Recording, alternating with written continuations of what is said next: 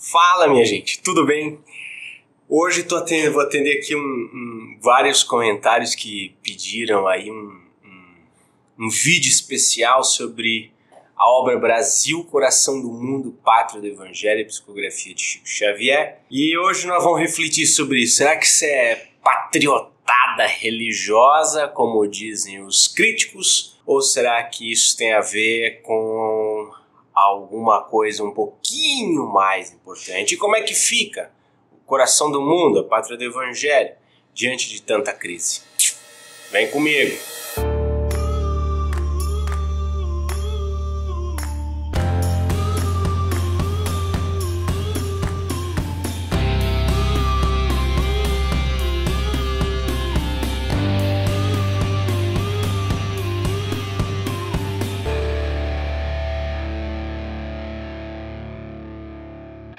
Antes de entrar especificamente na questão Brasil, coração do mundo, pátria do evangelho, que é uma obra do espírito de Humberto de Campos, psicografada por Chico Xavier. Se você é novo aqui no canal, aqui a gente fala dessas coisas assim. Humberto de Campos já tinha morrido, tá bom? O espírito dele vai até Chico Xavier, pega a mãozinha do Chico lápis e começa a escrever algumas coisas do ponto de vista espiritual. Portanto, não é uma obra que ele fez vivo, né, em vida, encarnado aqui com o corpo, é uma obra que ele fez desencarnado ou morto, ou seja, é a obra de um fantasma. Isso para você que está chegando agora já ficar habituado, né? Mas é, essa obra ela fala sobre a formação do Brasil, sobre o processo, desde o processo de descobrimento, o que, que aconteceu antes do descobrimento, durante o descobrimento, depois do descobrimento, o processo migratório e tudo mais para a formação da nossa nação, os principais períodos que a nação viveu, de Inconfidência Mineira, primeiro reinado, segundo reinado, blá blá blá. Então é uma obra bastante, bastante densa do ponto de vista é, de, de, narrativa, né? São muitos detalhes. Eu diria assim que se você que acompanha meu canal tá aí cursando história, tá querendo fazer um mestrado de história, alguma coisa do tipo, cara, minha sugestão é você ler Brasil, Coração do Mundo, Pátria do Evangelho e começar a fuçar ali, porque tem muita informação, gente, que talvez nem nos famosos anais da história e eu não estou falando bobagem, né? Nem nos famosos anais da história você vai, você encontra. Tem, tem coisa lá, por exemplo, sujeito que, que foi condenado numa embarcação, aí foi condenado a ser jogado no mar, vai jogado no mar porque acharam que ele tinha matado o outro, mas na verdade ele não matou, e, e o espírito do Humberto vai, vai trazendo isso aí, não, mas na verdade ele não matou, não, foi injusto, não sei o quê. Então tem muita coisa ali que valeria comprovação do ponto de vista histórico, assim, seria um, um, desafio legal aí, se você tem interesse nessa área de estudo, vale muito a pena. Bom, isto posto, obviamente, é um livro do início do século passado, é um livro denso, não é um livro fácil de ler, é diferente de um livro do espírito do Ângelo de Inácio você tem dois momentos diferentes. Você tem um Humberto de Campos, você tem um Ângelo de Inácio. É, é um Ângelo de Inácio, é, é difícil, é diferente. O Ângelo já é contemporâneo. O Humberto de Campos falava com a linguagem própria daquela época. O que é extraordinário de notar. Extraordinário de notar, porque se você parar para pensar, o Chico era uma pessoa extremamente simples, né? Não, não tinha acesso a tanta erudição. E, e, e, na psicografia, quer dizer, fica claro, e fica claro inclusive para você que gosta dessa é, do, do, estilo, né? Você pega, por exemplo, a introdução que é escrita pelo Emmanuel, achei muito interessante isso, né? Então as parcerias aí, uns endossos, né? Um espírito faz introdução do livro de outro. Você vê o estilo do Emmanuel e o estilo do Humberto de Campos são completamente diferentes. Bom, enfim, nem, nem preciso continuar é, defendendo muito. Mas me foi pedido aqui nos comentários, aí nessa nossa interação, me pediram para falar um pouco de Brasil, coração do mundo, pátria do evangelho, que eu relutei um pouquinho, não relutei, mas na verdade eu sei que tem aí uns, uns blogs, umas coisas aí, que, que me criticam assim de uma maneira que eu não sei se me criticam ou me elogia, porque o blog chama o Chico Xavier de, de anti-médium, né? Então, qualquer coisa que fala de mim vai ser um elogio, né?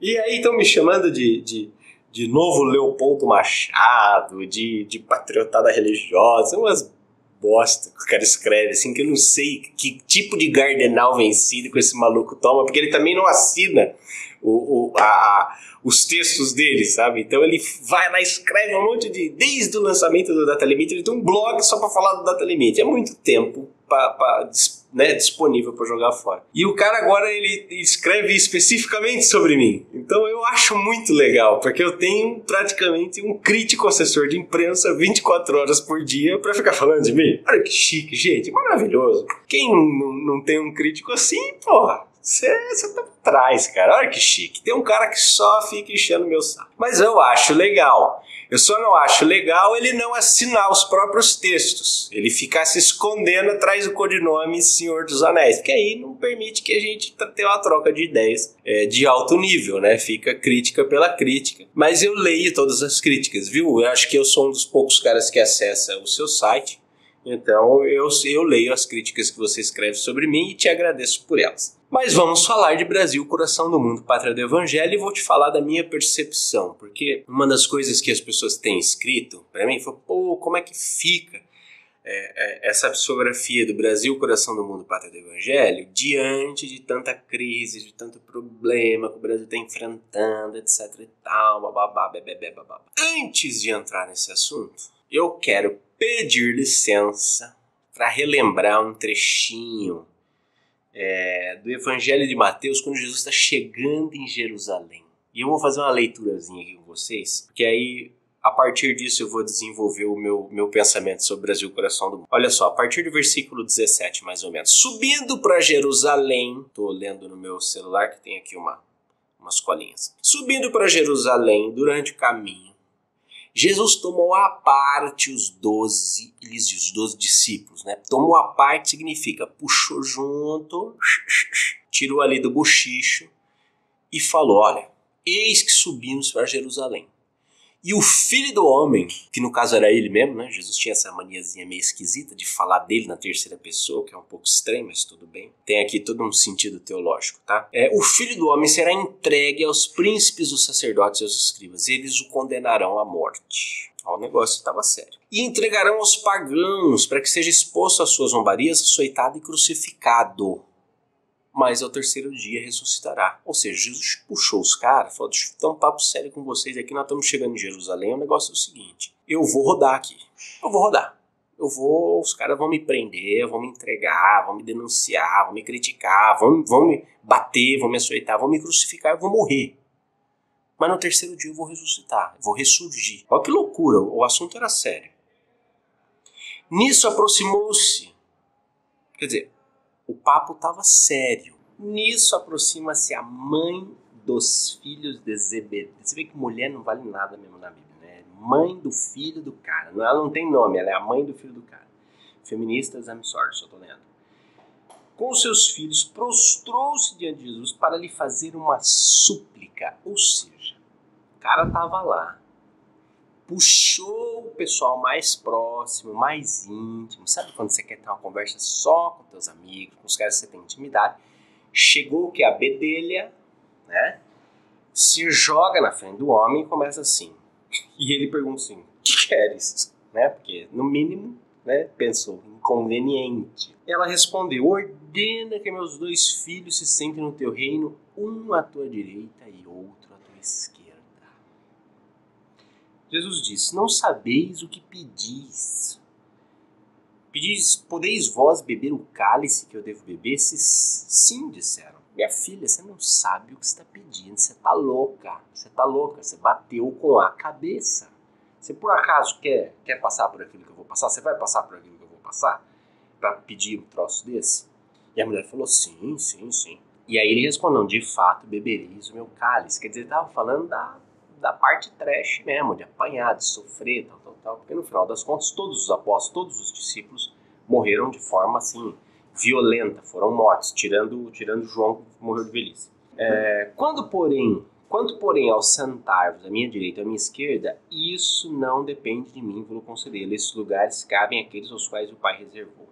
Os outros dez discípulos que haviam ouvido tudo indignaram-se contra os dois irmãos. Quer dizer, pô, vem aqui a mãe dos caras, fica pedindo coisas, qual que é, né? Pô, mulher folgada da peste, da bexiga, né? tá aqui ralando, não sei o que, de repente vem essa mulher aí, acho que pode chegar pedindo assim, né? A dona Florindinha, chegar aí para pedir pros tesourinhos dela sentar uma à sua direita outra à sua esquerda. Você tá louco, Jesus? Pô, que é? Ele chamou a atenção e disse: Sabeis que os chefes das nações as subjugam e que os grandes as governam com autoridade. Não seja assim entre vós. Todo aquele que quiser tornar-se grande entre vós, se faça vosso servo, e o que quiser tornar-se entre vós o primeiro, se faça o escravo. Assim como o filho do homem não veio para ser servido, mas para servir da vida em resgate por uma multidão. Aí quer dizer, ele dá uma baita de uma lavada para os caras acordarem. E aqui tem um ponto interessante, e é justamente o ponto de conexão com esse livro Brasil, Coração do Mundo, Pátria do Evangelho. Por quê? Eu percebo que a noção que muita gente faz dessa obra é justamente uma noção é, distorcida de véia coroca, né? Tipo Dona Florindinha aqui, mulher do Zebedeu.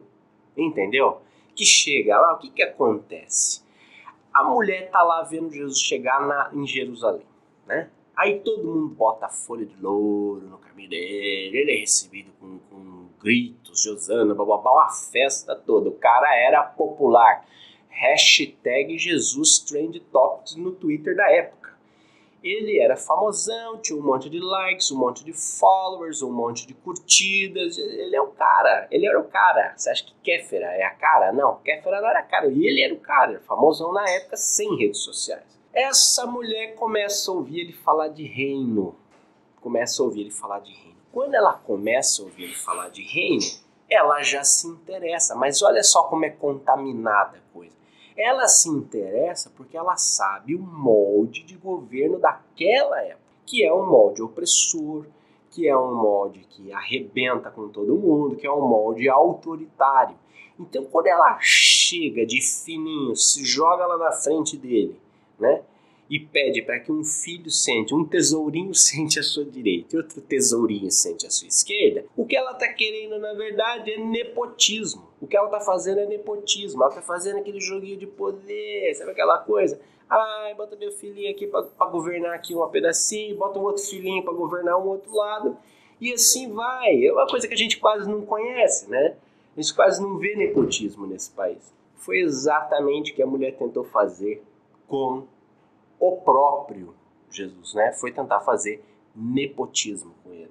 Foi tentar pedir favorecimento, porque ela tinha uma noção de reino onde era autoridade, onde era poder, onde era onde era dominação. Ela achava que Jesus chegando em Jerusalém, porque veja, o cara era famoso, o povo amava o cara, tinha relato de que o cara fazia milagre, fazia coisa que ninguém conseguia fazer, tinha um poder que ninguém tinha. Pô, esse cara vai chegar em Jerusalém e vai fazer o quê? Ele vai derrubar o governo ele vai derrubar o governo. Ele vai implantar um novo governo. Quando ele começa a falar de reino, todo mundo começa. Ninguém pensa numa filosofia de vida. O pessoal pensa o quê? Vai derrubar o governo. Nós estamos juntos. Estamos junto com o cara, nós vamos ganhar cargo. Sabe essa coisa de partido político, PT, PSDB, PMDB, né?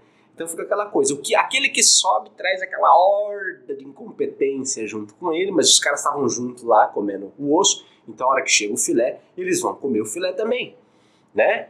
É assim, então ela estava pensando nisso aí, ela estava querendo isso aí, ela estava querendo botar o filhinho dela numa mata, na teta do governo de Jesus, vamos falar assim. Queria que os dois filhinhos mamassem nas tetas do governo de Jesus. O que ela não entendia é que não tinha nada a ver com derrubar o governo. O que Jesus queria fazer, o reino que Jesus propunha, era um conjunto de ideias que colocavam em xeque o paradigma daquela época. E colocando em xeque o paradigma daquela época, propunha uma nova forma de pensar, de ver o mundo, de administrar o mundo. Você vê que Jesus, no final, lá no trechinho, ele fala assim: olha, vocês estão vendo como os governantes fazem, não façam assim. Não fica com guerrinha de poder aqui entre vocês. Não é assim. Quer ser grande? Seja o menor. E aí é que entra a coisa da bem-aventurança, né? Da, entra a coisa do, do anúncio da bem-aventurança, porque No frigir dos ovos, quando você pega lá o, o, o Sermão da Montanha com as bem-aventuranças, nós vamos falar disso mais para frente, mas é uma, uma, uma, uma, desgraceira, assim, primeiro, né? Ele, primeiro ele lista todos os desgraçados para falar que aqueles são os caras. Então aí a gente associa essa, essa ideia de que você tem que se lascar para você conseguir alguma coisa, o que é uma besteira, porque na verdade Jesus não estava falando que você tinha que se lascar. Jesus estava falando, ele estava propondo o alicerce de um reino totalmente avesso e totalmente subvertido, um reino de cuidado com aqueles que são pequenos, um reino de cuidado, de amor assim abnegado, né? E, e muitas vezes na, na própria Idade Média e tudo mais, é, a noção que se tem é que se o cara tem que se lascar, tem que ser, tem que ser chucro, tem que ser burro, tem que ser pobre, tem que ser fudido para ser alguma coisa no reino de Deus. Não é exatamente isso. Não é exatamente isso. A grande questão é, é, é muito mais vocacional. E eu percebo assim, quando eu falo Brasil, coração do mundo, pátria do evangelho, tem muito ufanismo realmente, tem muito patriotismo. É, é, não, é, não, é que, não que seja ruim, mas é que na verdade é um patrão é, tá indo pela linha, pela mesma linha da, da mãe dos filhos do Zebedeu aqui, tá indo pela mesma linha. Então quando eu falo Brasil, coração do mundo, pátria do evangelho, parece que o Brasil vai ser a nova, a nova Dubai, a nova Nova York, a nova Roma, é, que, Brasil vai, vai, que o Brasil vai mandar no mundo, que o Brasil vai subjugar o mundo, que o, o real vai ser a moeda é, cambial global que vai ser a Petrobras que vai mandar nos combustíveis. Quer dizer, é uma imbecilidade. Porque logo de cara, quando você começa a estudar a obra, ainda na introdução, o próprio Emmanuel fala: este trabalho se destina a explicar a missão da terra brasileira no mundo moderno. Ora, seja, missão é vocação. Vocação é proposta é proposta, é, é chamado, é, é, é, visão de futuro para o propósito da própria vida enquanto nação. Não é, não é que, pô, vou ganhar um prêmio aqui, ó, agora nós vamos ser o coração do mundo, hein? Pode começar a pagar imposto, vai, vão, vão começar a exigir visto para o pessoal visitar o Brasil. Não tem nada a ver, cara, nada a ver. Tá viajando. O próprio Humberto Campos depois vai falar disso. E o livro todo vai tratar o quê? De coração do mundo para o evangelho como, como chamado, como vocação. Não tem nada a ver com esse reino da mulher dos filhos do Zebedeu. Entendeu? Não tem nada a ver. Ser coração do mundo não significa que a gente vai ser o centro das atenções, mas significa que de nós está sendo pedido, está sendo solicitado pelo, pelo próprio Jesus, que a gente seja o povo que mais ame. Que seja o povo que mais ame, mas no padrão aqui do Evangelho de Mateus. Ó, vocês estão vendo como o mundo tem autoridade, vocês estão vendo como o mundo se impõe, é, como o mundo subjuga os povos, ou seja, como o mundo explora o povo, né, explora a, a, as pessoas para ser alguma coisa, para ter alguma coisa. É, não é assim que é para ser entre vocês. Se vocês quiserem ser o maior, sejam o menor. Então, fofucho, fofucha, se você estava pensando que o Brasil ia virar nova Dubai, lindinha, lindinho, você acaba de cair do seu camelinho. Não tem nada a ver, não tem nada a ver não tem nada a ver. O coração do mundo é aquele que mais ama no mundo. E amar no padrão de Jesus é chegar a dar a vida pelo outro, ou seja, é cuidar do outro com tanto cuidado, com tanta atenção, com tanta abnegação que você pensa mais nele, né? Você você e não que isso seja um sofrimento para você, né? Aquelas coisas de volta, tipo, ah, eu penso em você e você não pensa em mim, não. É uma coisa prazerosa de fazer, de pensar mais no próximo do que em esse. Ou pensar no próximo tanto quanto você pensa em você, amar o próximo tanto quanto você ama você. É uma loucura. E quando a gente fala de pátria do Evangelho, é, o próprio Humberto vai, vai narrar, inclusive, que quer dizer, Jesus vai dar um passeio lá pelos tempos da Idade Média, lá pela, pela metade de, pouco antes de 1500, 1400 e tal, Ele vai dar uma, uma rodadinha ali na, na Terra Santa e ele percebe aquela desgraceira de cruzada, de inquisição, era das trevas, quer dizer, pô, tudo que eu semeei o homem fica desgostoso, fala, esse povo não aprende, esse povo é burro, é chucro, parece que não toma jeito, nem na base da porrada esses caras vão endireitar. Pô, vim aqui, me sofri, fiquei no meio deles tanto tempo e tal, e olha só o que eles estão fazendo. Cara, o homem fica meio desgostoso ali, sabe? É, você percebe pelo texto do, do, do Humberto de Campos. Quando ele procura uma nova pátria para o seu evangelho, quer dizer, é uma, ele lança, na verdade, uma esperança de que alguém ainda entenda que o evangelho não tem a ver com a grandeza que o mundo estabelece ou que esse sistema estabelecido propõe. Não é essa a grandeza dele. A grandeza dele é a grandeza do serviço. E a grandeza do serviço é estar à disposição do outro, é cuidar do outro é, com aquele carinho é, é único, exclusivo. Porque à medida em que todos nós fizermos isso, é, ninguém mais vai ter que pensar em ser maior ou menor. Agora, claro, eu vou entrar aqui no site para vocês verem, olha só é, investigando as irregularidades do espiritismo brasileiro, blá, blá, blá. primeiro que assim, ó, é, outro dia me perguntaram aqui no canal, eu já vou responder. É, Juliano, você se considera espírita? É, ou você é espírita? É, não, eu não sou espírita, eu sou espírito. É diferente.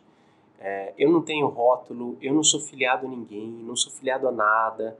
Por favor, não me confunda, não fico falando que eu sou representante de espiritismo, essa coisa toda. Não sou, não sou, estou longe de ser. É, é, eu gosto muito da frase do meu queridão Saulo Gomes, meu amigo do peito, é, que ele, ele, ele nos definiu muito bem certa vez. Ele disse assim: Nós somos livres pensadores espiritualizados. Eu falei, seu Saulo, o senhor não poderia ser mais preciso nas palavras. É isso que eu sou. Sou um livre pensador espiritualizado. Até porque vocês não imaginam a vocação que eu tenho para ser expulso dos lugares. Eu sou expulso de todo quanto é lugar que vocês possam imaginar. Expulso assim, tipo, convidado delicadamente a nunca mais pisar nos lugares, né? Então, assim, aí o sujeito, olha só, o sujeito me coloca aqui, ó. De Leopoldo Machado a Juliano Posati, longo caminho de uma patriotada religiosa. Aí o cara vem falar aqui do Leopoldo Machado, que foi uma liderança espírita do começo do século passado, blá blá blá é, ele, ele, ele passa aqui um discurso, depois vocês podem ler isso aqui, eu vou colocar, que é um, que é um crítico, assim, ele faz um monte de crítica ao nosso trabalho e é bacana vocês, vocês lerem. Que eu não, honestamente, eu não tenho muito medo de crítica, não. Ainda mais quando vem de um cara que chama o Chico Xavier de anti-médium, quer dizer, pô, então eu tô, tipo, top trend, né, tipo, beleza. Mas o sujeito vem aqui, ele, ele critica, né, toda a ideia do, do do Leopoldo Machado, de, de, de ver o, Brasil de uma forma patriota e de ver essa vocação, de fato, né? Uh, o que eu não vejo problema nenhum, gente. Eu não vejo problema nenhum. E eu não acho que a crise tenha nada a ver com nada. Se nós estamos com crise política, econômica nesse país, é por nossa própria culpa. Por nossa própria culpa. É porque nós não estamos nem um pouco interessados em construir um país mais eficiente, melhor, um país mais mais digno de se viver. Nós é que estamos relaxados. É ou não é? Olha bem para você. Né? Todo mundo fala assim, todo político é bandido. É. E se você chegasse lá e tivesse a oportunidade de pegar aquele dinheirão todo? Será que você não pegaria? Será que a gente não, não faria pior? Será que lá não está representado aquilo que nós temos no nosso meio? Desinteresse pela educação, desinteresse pela cultura. O próprio, esse próprio blog aqui, ó, muito bem redigido, texto muito bem redigido, mas você percebe que o sujeito está falando de coisa que nem se prestou a ler, né? Nem se prestou a ler. Porque aí ele vai me dizer aqui no finalzinho, ó, que o, o, o documentário Data Limite, por exemplo, é uma abordagem pseudocientífica das pregações igrejístas e catastrofistas do antimédio mineiro. Mentira, não assisti o filme. Deu, comeu bola, comeu bola total. Aí, aí escreveu aqui, inclusive é, entrevista diversas personalidades, inclusive um, um Divaldo Franco, eu não sei quantos tem, mas ele está dizendo um Divaldo Franco, que adora pseudociência, delírios místicos e esotéricos aqui e ali. Bom, sei lá, né? E aí esse ano veio o livro com o mesmo título do documentário escrito em maior parte pelo Jean Posati. Eu não sei de onde ele tirou essa ideia. Mas com a colaboração de Rebeca Casagrande, que tem muito mais enrolação e empulhação em 350 páginas, onde há muita pregação pseudocientífica e corroborações das mistificações espíritas de sempre. Errou feio, errou rude. Primeiro porque não é pseudocientífico, eu citei todas as minhas fontes no livro. Eu sempre cito, cito aqui no vídeo, cito em todos os lugares. É, segundo, que não é patriotada coisa nenhuma. É, o meu livro, como todo trabalho que eu faço, é um chamado a despertar de consciência, é um chamado a um, a um pensamento novo, fora da caixa, para a construção do mundo novo. E nesse sentido eu vejo sim o Brasil, coração do mundo, pátria do Evangelho, porque eu vejo sim que nós temos essa responsabilidade vocacional em amar mais do que todos os outros. Isso é um desafio, isso é sério, isso é sério, isso não é fácil, isso não é mérito, isso é vocação, isso é propósito, né? Isso é isso é empreendedorismo, porque nós temos que empreender com a pauta do amor evangélico, com a pauta do amor que Jesus propôs. E eu vejo sim ele como pátria do evangelho, porque à medida que nós construirmos uma nação onde os, onde os pequenos, onde aqueles que estão a serviço vão ser vão ser os, entre aspas, considerados os importantes, mas na verdade não vai ter dessa coisa de cargo. Nós temos um desafio de construir um, um, uma nação onde os cargos já não importem, onde a autoridade estabelecida já não importa, onde importe a intenção de bem, de fazer, e onde isso, sabe, isso permeia as pessoas no mundo novo. É muito aquela coisa do John Lennon que parece utopia do, da música do Imagine, mas não é não é.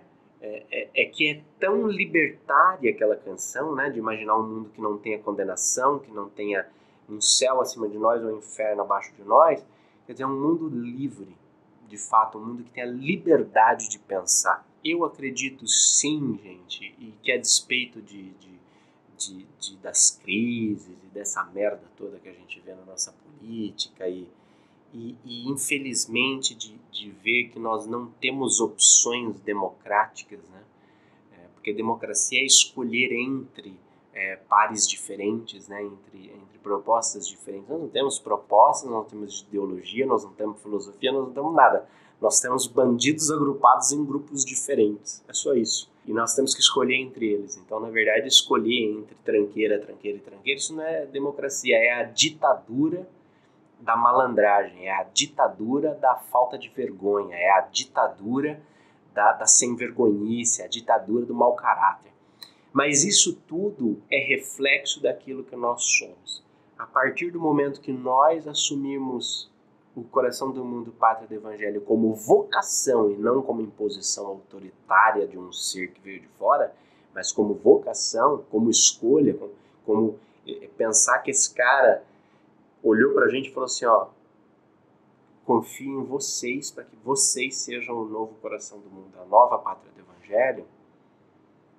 O que é que nós estamos fazendo por merecer essa, essa escolha? Será que daqui 500 anos Jesus vai passar de volta pela terra, sei lá, dar uma olhadinha no Brasil? Será que ele vai falar assim: escolhi bem ou escolhi mal? Aí é simples, depende de mim e de você. Ciao, ci imprendiamo.